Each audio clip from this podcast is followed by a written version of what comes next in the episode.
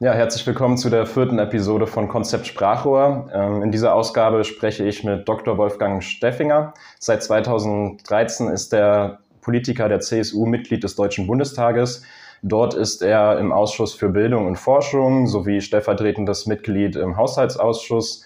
Zudem ist er seit der 19. Wahlperiode ordentliches Mitglied im Ausschuss für wirtschaftliche Zusammenarbeit und Entwicklung.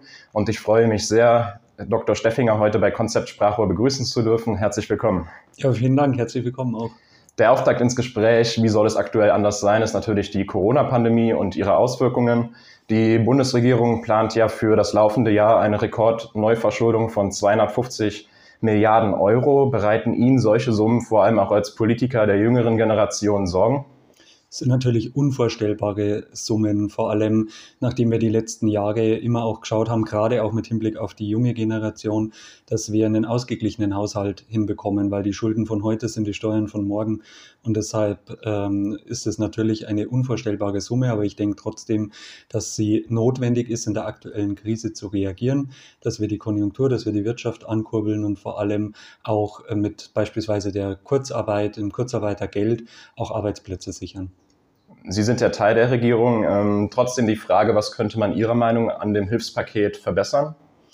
Ich glaube, es ist ein sehr ausgewogenes Hilfspaket. Vor allem gefallen mir eigentlich diese drei Säulen, dass wir sagen, wir haben in dem einen Punkt Konjunkturmaßnahmen, Krisenbewältigung, im zweiten Punkt einen großen Schwerpunkt auf Zukunft, auf Zukunftstechnologien, auf Forschung, auf Innovation gelegt und im dritten Punkt auch, dass wir der Verantwortung gerecht werden, ähm, Deutschlands Rolle in der Welt, in Europa einfach ähm, auch hier ähm, einen großen Stellenwert einräumen. Das ist, glaube ich, ein ganz wichtiger Punkt. Von daher kann ich sagen, bin ich ähm, sehr zufrieden mit diesem Paket. Hm.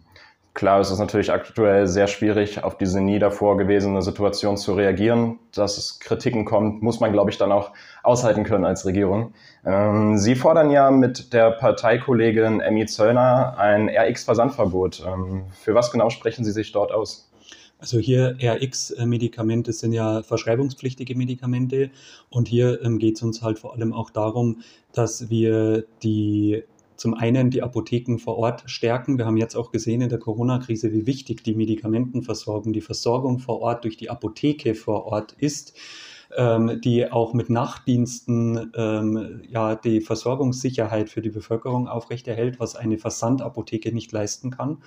Und darüber hinaus geht es auch darum, dass wir ja gerade auch diskutieren, beispielsweise äh, Arzneimittelproduktion etc. wieder nach Deutschland stärker zu holen.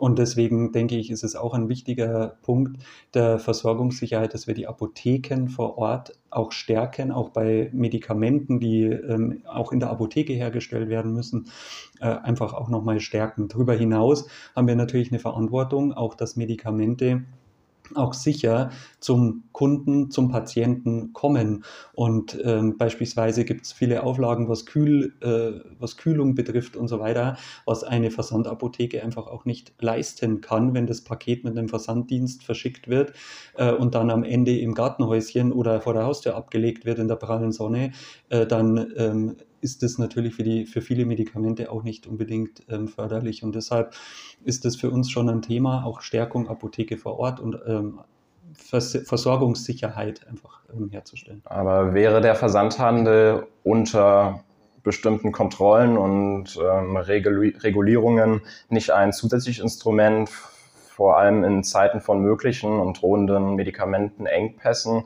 ähm, um die Arzneimittelversorgung sicherzustellen?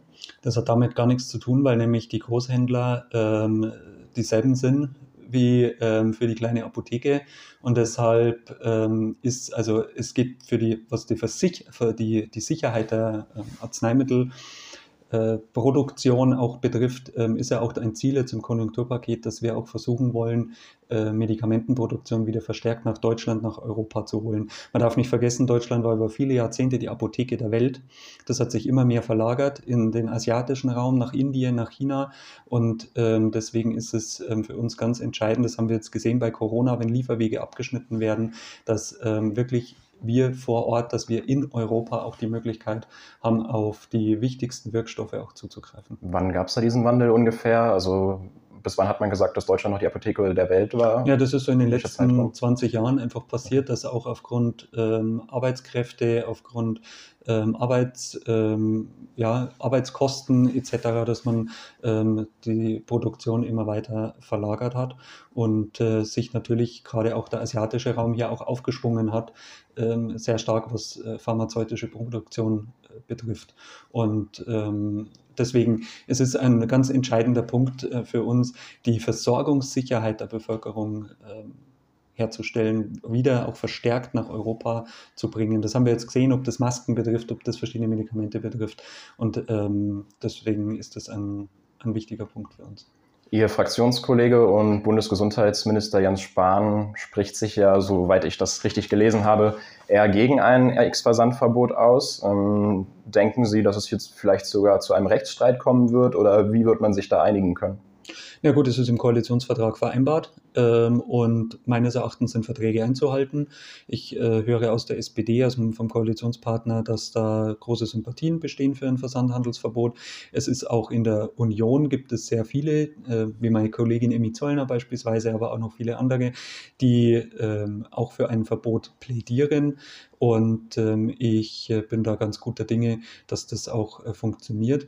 Und man darf ja auch nicht vergessen, dass viele andere europäische Länder bereits ein Versandhandelsverbot genau aus diesen Gründen, die wir auch äh, anführen, ähm, schon eingeführt haben. Und von daher erwarte ich jetzt ähm, da also beispielsweise vor europäischen Gerichten überhaupt keine, keine Gefahr.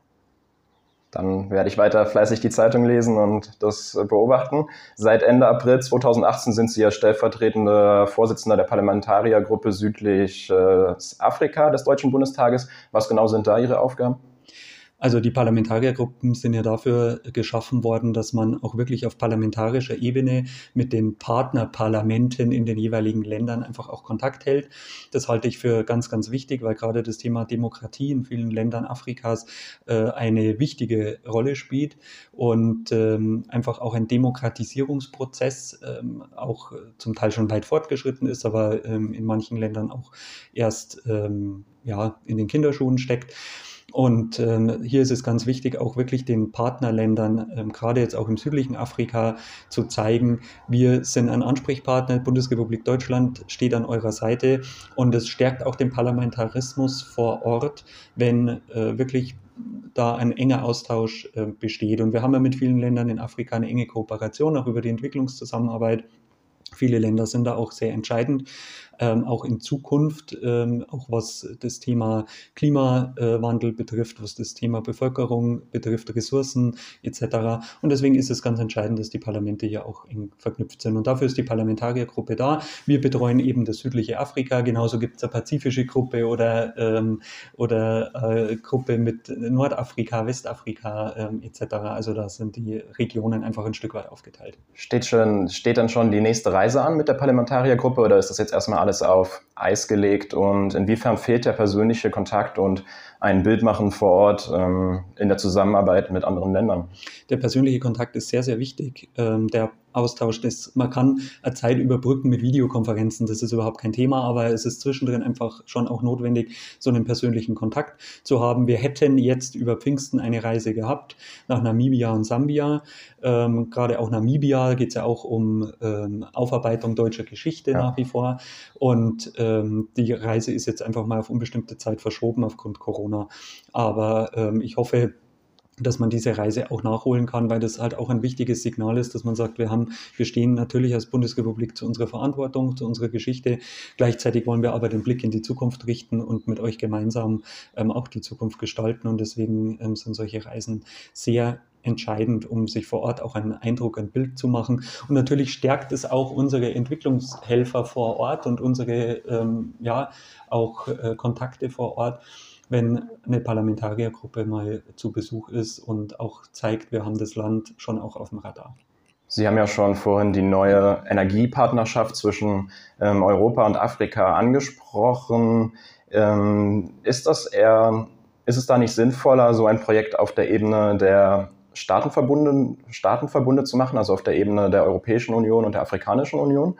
Oder ähm, machen Sie da auch viele einfach bilateral?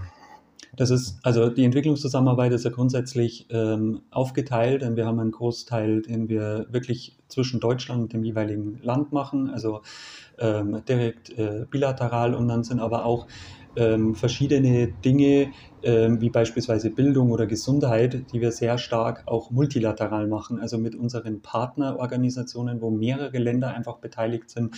Also das muss man immer entscheiden, wo es Sinn macht. Beim Thema Energie ist es so, dass wir beispielsweise ja mit Marokko jetzt auch eine strategische Partnerschaft eingegangen sind. Es gibt da schon ein großes äh, Solarkraftwerk in Marokko, das auch mit deutscher Unterstützung entstanden ist. Und jetzt gerade zum Beispiel auch beim Thema Wasserstoff, was ja auch ein wichtiges Zukunftsthema auch im Konjunkturpaket jetzt ist, dass wir mit Marokko hier versuchen, ein gemeinsames Wasser, eine Wasserstoffproduktion auch aufzubauen, weil Wasserstoff Herstellung sehr energieintensiv ist und äh, da ist natürlich der Vorteil mit Solarenergie äh, und in Afrika scheint halt einfach mal 360 Tage im Jahr die Sonne, ähm, ist das ein sehr strategischer Punkt und ein wichtiger Punkt, wovon beide Länder meines Erachtens sehr, sehr stark profitieren. Ja, ich bin da ganz Ihrer Meinung, dass das wahnsinnig wichtige Projekte sind und beide Länder da sehr viel Potenziale entwickeln können und auch gegenseitig sehr viel voneinander lernen können. Ende April 2020 hat der Bundesminister Gerd Müller ja das neue Konzept für Entwicklungszusammenarbeit vorgestellt. Können Sie diese Strategie kurz skizzieren, wenn es überhaupt möglich ist? Auf was hat man sich jetzt besonders fokussiert oder viel Wert drauf gelegt? Also das große Ziel, das ist jetzt eine der größten Reformen seit, glaube ich, zwölf Jahren, ähm, die jetzt passiert, was die Entwicklungszusammenarbeit betrifft. Das Wichtige ist, dass wir uns fokussieren auf Länder, die wirklich ähm, auch reformwillig sind, unsere Reformpartner auch einfach sind. Das halte ich für sehr entscheidend. Da geht es bei uns immer um das Thema Demokratie, Menschenrechte ist ein ganz entscheidender Punkt, aber eben äh, auch Thema Arbeitsplatz, Arbeitsplatz äh, Sicherheit beziehungsweise auch Jobs zu schaffen. Man darf ja nicht vergessen, alleine in Afrika müssten wir jedes Jahr äh, alle afrikanischen Staaten zusammen über 20 Millionen neue Jobs schaffen, damit eben die jungen Menschen eine Perspektive auch haben. Wenn wir uns die Bevölkerungsentwicklung in Afrika anschauen, bis zum Jahr 2050 wird sich die Bevölkerung verdoppeln im, am afrikanischen Kontinent. Und das ist natürlich schon ein entscheidender Punkt. Zum einen, um Kriege, um Konflikte, um Krisen ähm, vorzubeugen, zum anderen aber auch, um den Menschen eine Perspektive zu geben. Weil wenn sie keine Perspektive vor Ort haben, dann machen sie sich auf den Weg und ähm, versuchen ihr Glück in, in anderen Ländern zu finden. Und äh, Afrika hat, ist so vielfältig. Die einzelnen Länder sind wirklich äh, so spannende Kulturen und äh, wirklich tolle Länder ähm, dabei, die man einfach unterstützen möchte. Und deswegen haben wir gesagt, wir wollen uns konzentrieren eben auch auf die Staaten, die Reform willig sind, die wirklich auch in den letzten Jahren gezeigt haben, dass sie anpacken wollen und sich nicht ausruhen auf den internationalen Hilfen. Und deshalb halte ich das für sehr wichtig und einen sehr entscheidenden Punkt, dass wir gesagt haben, wir reduzieren auch die, die Länder. Wir ähm, konzentrieren uns ähm, auf die Länder. Wir versuchen Leuchttürme zu schaffen, damit sich andere Länder daran orientieren können. Und das, glaube ich, ist ein entscheidender Punkt, auch beim Reformkonzept. also das Wichtige ist wirklich ähm, der Blick nach vorne, äh, Demokratisierung, Wahrung der Menschenrechte und auch wirtschaftlicher Aufstieg. Mhm. Zu lesen ist ja, dass die Anzahl der Länder, in denen Deutschland mit Fördervorha Fördervorhaben durch die GIZ oder KfW ähm, involviert ist, von derzeit 85 Länder auf 60 Länder reduziert ähm, werden soll. Sie haben ja gesagt, es wird sich fokussiert auf Länder, die halt Demokratie und Menschenrechte einhalten und wirklich förderwillig sind. Was passiert mit diesen 15 Ländern, die jetzt da rausfallen? Sind die so weit, dass sie keine Unterstützung mehr brauchen oder ist hier, uns polemisch zu sagen, die Entwicklungszusammenarbeit gescheitert? Sie ist nicht gescheitert. Der Punkt ist, wir wollen sie hier auch auf andere Beine stellen. Das heißt, wir werden diese Länder nicht von heute auf morgen ähm, da rausgehen und, und Ruinen hinterlassen. Das auf keinen Fall. Das ist eine Übergangszeit. Ähm, vorgesehen. Und wir wollen vor allem auch unsere ähm, nichtstaatlichen Partner, beispielsweise Kirchen ähm, und, und äh, NGOs, hier auch dahingehend unterstützen, auch politische Stiftungen beispielsweise ähm, unterstützen, Hans-Seidel-Stiftung, Konrad Adenauer, ähm, welche äh, Ebert-Stiftung und so weiter, die eben ähm, auch unterwegs sind in den Ländern, gerade auch was das Thema Demokratie, was das Thema Pressefreiheit betrifft. Ähm, dahingehend unterstützen, dass die auch weiterhin in den Ländern bleiben. Aber wir als, als direkter Ansprechpartner ähm, Bundesrepublik Deutschland wollen, möchte sich halt einfach da zurückziehen.